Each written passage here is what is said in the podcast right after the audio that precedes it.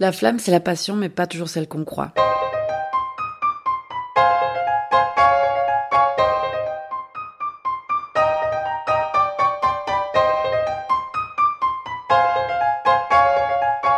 Avec la flamme, les histoires se suivent mais ne se ressemblent pas.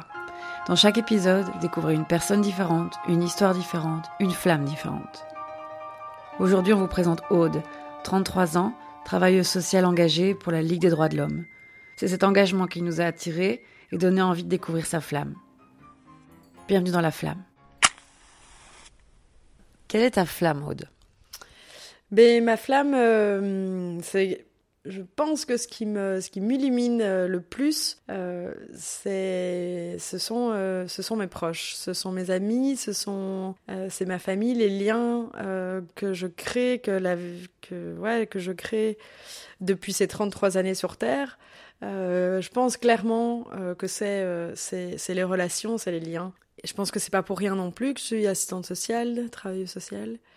pas trop le concept d'assistanat, mais je pense que vraiment c'est la question, c'est de créer du lien, d'être en lien avec, euh, avec les gens, euh, et d'avoir des liens forts et des liens profonds, même s'ils peuvent se, se distancer parfois. Je crois vraiment que ce qui m'anime, c'est d'être, c'est d'être en lien. Euh, j'adore être seule aussi. Euh, je peux tout à fait euh, apprécier des moments de, de, solitude, se retrouver avec moi-même, mais c'est parce que je sais que à côté et entre les moments de, de, solitude, il va y avoir les moments de lien. Passer une semaine sans voir, sans voir mes amis, c'est, c'est que c'était pas une bonne semaine. C'était une semaine complète.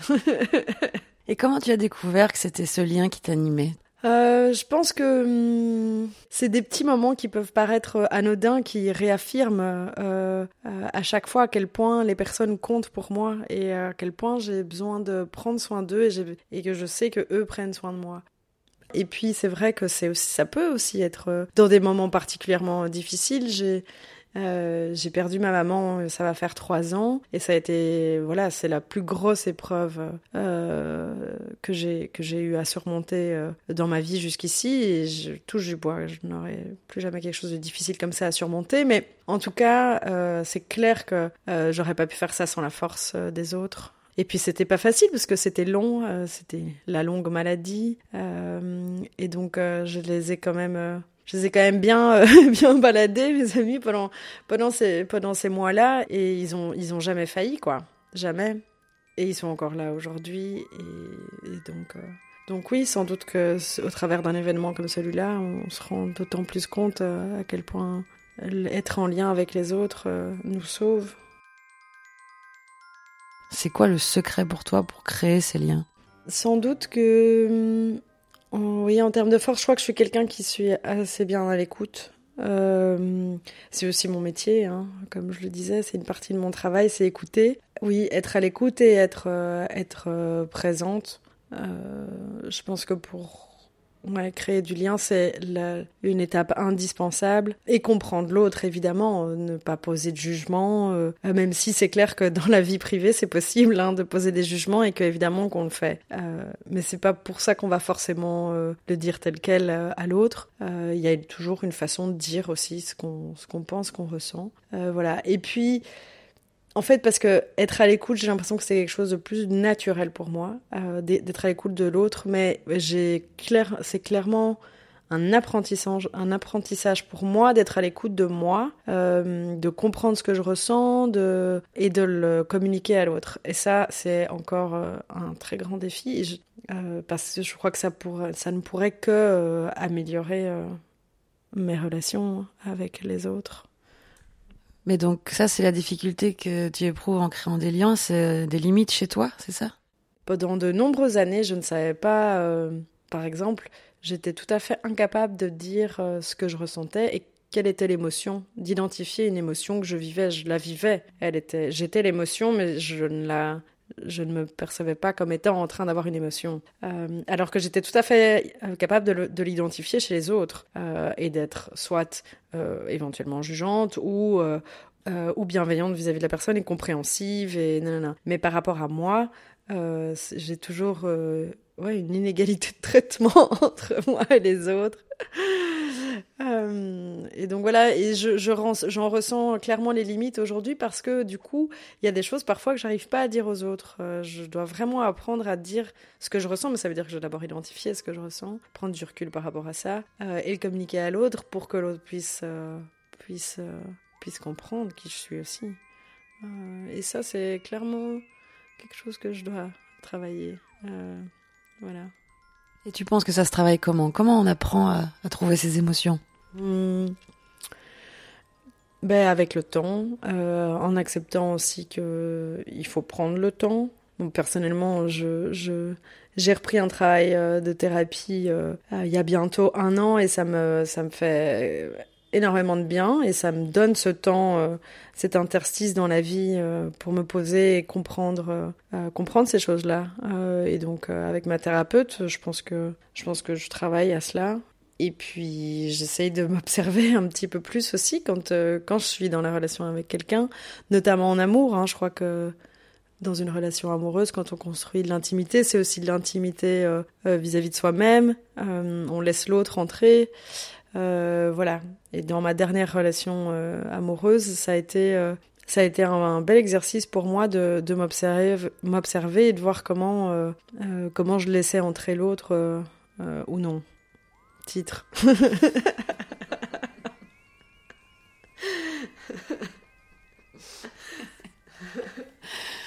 d'avoir une passion qui est directement liée aux gens, comme ça, d'avoir euh, les gens au cœur de sa vie. Tu l'as mentionné plus tôt, ça apporte aussi euh, des difficultés.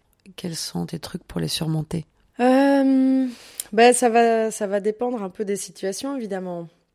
Professionnellement, Enfin, même, euh, même dans la vie, non, de manière générale, pas seulement professionnellement. Ça m'est déjà arrivé d'essayer de, de limiter mes contacts avec les personnes où je sentais que ça allait pas le faire, euh, de me protéger. Mais voilà, ça, ça peut générer du stress d'être euh, obligé de fréquenter quelqu'un avec qui c'est pas pas évident. Mais par exemple, ça m'est déjà arrivé d'avoir énormément d'a priori ou en tout cas la, la euh, avec une avec une collègue, euh, c'était euh, c'était pas évident au début. son caractère, ça marchait pas des masses avec moi et j'ai eu très peur que ça fonctionne pas. Ben, il a fallu que ça clash une fois et puis assez assez vite reprendre reprendre le contact, tout de suite expliquer ce qu'on a ce que j'ai ressenti sur le moment même, pourquoi est-ce que ça de mon côté ça avait clashé, c'était pas possible de réagir autrement que que comme cela, de m'excuser. Voilà. Et, et de lui demander d'entendre. Et que moi j'entends que j'ai été euh, j'ai pu aussi euh, avoir un impact sur elle euh, négatif etc et aujourd'hui même si voilà mes défauts sont mes défauts les siens pareil on travaille vraiment très très bien ensemble. C'est vraiment bien enfin important. Ouais. D'aller avec le dialogue jusqu'au bout. Ouais exactement le dialogue se dire que c'est possible de dépasser une crispation et, un sentiment négatif qui aurait été généré par l'autre. Se dire que l'autre peut aussi générer des, des, sentiments euh, d'un autre ordre et, qu'on va quand même savoir euh, fabriquer des trucs, euh, construire quelque chose, enfin voilà, avancer. Comment tu fais pour n'avoir jamais peur des autres? Alors c'est pas vrai, ça m'arrive, j'ai vraiment peur des autres. Et là, le meilleur exemple pour ça, c'est euh, euh, quand j'ai terminé mes études d'assistante sociale, euh, j'étais terrorisée à l'idée, et même déjà quand je devais, j'ai dû choisir mes stages en deuxième et en troisième bac, j'étais terrorisée à l'idée d'être des gens, d'aller aider les gens. En fait, ça me terrorisait complètement. Euh, je me sentais pas du tout capable, j'avais pas confiance. Je, j'étais là du haut de mes 21, 22 ans, mais qui je suis pour me dire que je vais aller euh, aider euh, le gars qui, euh, qui est dans la rue depuis 10 ans, euh, le tox qui, qui, qui se calme depuis aussi super longtemps. Enfin voilà, tout, les, les, profils, la pauvreté me faisait énorme, la précarité me faisait hyper peur et pourtant c'était c'était hyper important pour moi de... Enfin, je, je me voyais pas faire autre chose non plus. Mais donc du coup, en fait ma façon ça je me suis beaucoup protégée pendant des années j'ai encore étudié euh, donc j'ai prolongé le, moment où j'allais me retrouver euh, sur le marché de l'emploi à dire bonjour je travaille social vous voulez que je vous aide? Euh, Non, vous voulez pas, tant mieux, moi non plus. Allez, je vous fais pas la bise, hein, bisous. Euh, du coup, euh, du coup ben, j'ai tout fait aussi pour me trouver un job où je serais pas en première ligne. La première ligne me faisait extrêmement peur. Après, j'en fais quand même un peu, mais c'est que par téléphone. dans ce travail de réorientation des demandes, là, c'est vraiment le, thermomètre du monde, quoi. tous les gens désespérés qui m'appellent. Et, en fait, euh, en fait aujourd'hui, j'adore quand ces gens appellent, quoi. Je suis hyper contente. Euh, quand je réponds à des emails désespérés, il y en a, un sur dix qui va me répondre et me dire merci. Euh, ça vaut de l'or, quoi. C'est voilà, mais c'était vraiment pas gagné d'avance. Et je ne pense pas que je pourrais faire plus première ligne que ça, quoi. D'avoir aussi cette possibilité de mener les combats à, un niveau à un niveau plus général. Euh, voilà, mais juste la première ligne, aider des personnes au quotidien comme ça, c'est quelque chose qui m'a qui m'a toujours fort effrayée, euh, alors que je me suis formée pour ça. Comment t'as fait pour ne pour avoir moins peur?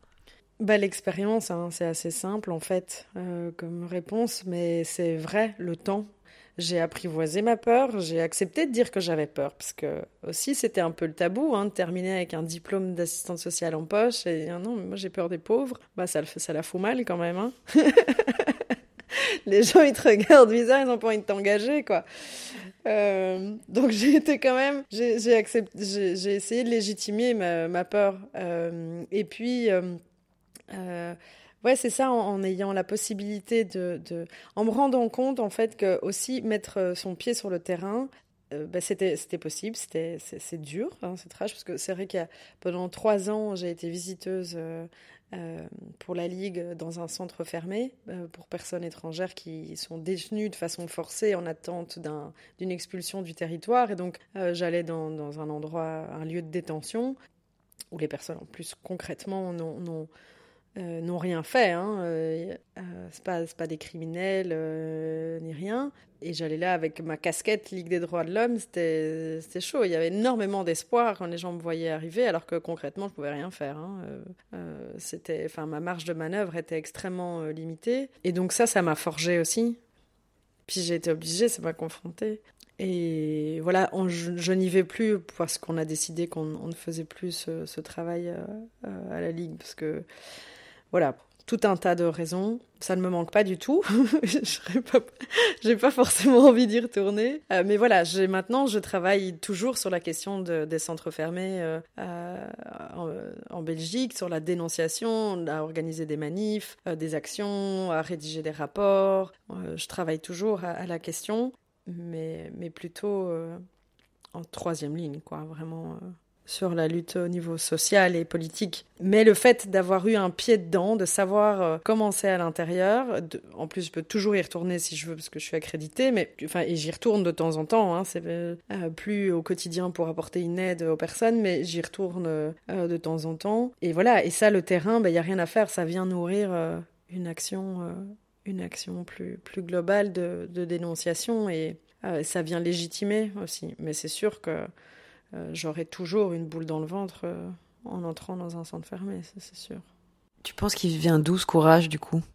Honnêtement, euh, je sais pas, mais me laisser, ça arrive que je me laisse abattre. Hein. Mon boulot, euh, il y a des moments où j'ai envie de claquer la porte. Hein. Ça, ça arrivé plusieurs fois. Par exemple, ça, fait, a fait six ans, euh, et c'est vrai qu'on est un peu dans un dans un monde où j'ai l'impression que tous les cinq ans, faut changer de job parce que voilà, on a fait le tour et que faut alimenter son CV, diversifier ses compétences, voilà, tout ces tout un peu cette ambiance-là. Et en fait, euh, évidemment que je me suis posé la question euh, cette dernière année, d'autant qu'on a eu des années parfois pas faciles au, bureau. Évidemment que j'ai eu des baisses de motivation.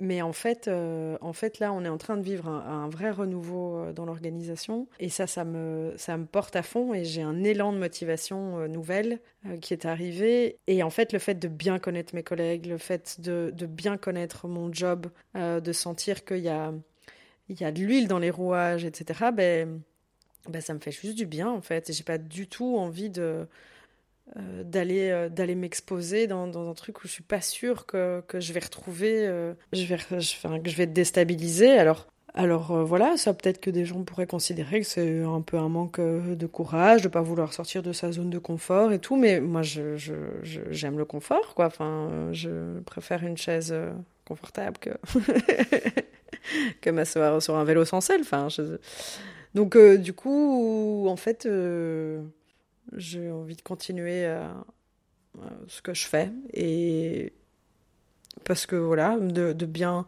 de bien connaître euh, et de me dire qu'il y a encore des choses que je ne sais pas. Il y a on a énormément de liberté aussi, en fait, fondamentalement. Euh, euh, lutter pour les droits fondamentaux en Belgique, il y a mille et une manières de faire ça. Tout peut encore être inventé. Moi, d'avoir construit ces dernières années de la confiance, de sentir aussi, d'avoir du retour, que les gens me font confiance aussi. Voilà, je crois que c'est ça qui, qui fait qu'au quotidien, on a envie de se réveiller pour, pour ça. Mm.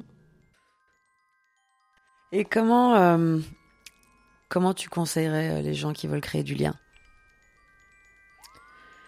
Mm. Ne pas trop douter, même si le doute peut être euh, très intéressant. Mais c'est créer du lien, c'est juste c'est mettre un pied devant l'autre. Hein. C'est pas si compliqué que ça. Et en fait, on y gagne beaucoup plus que ce que que de même si euh, ça peut être ça peut être stressant au point d'en suer euh, des litres euh, des litres de flotte ou d'avoir la bouche asséchée ou de voilà d'avoir l'impression que si on regarde la personne dans les yeux ses yeux vont nous brûler avec des lasers. Non.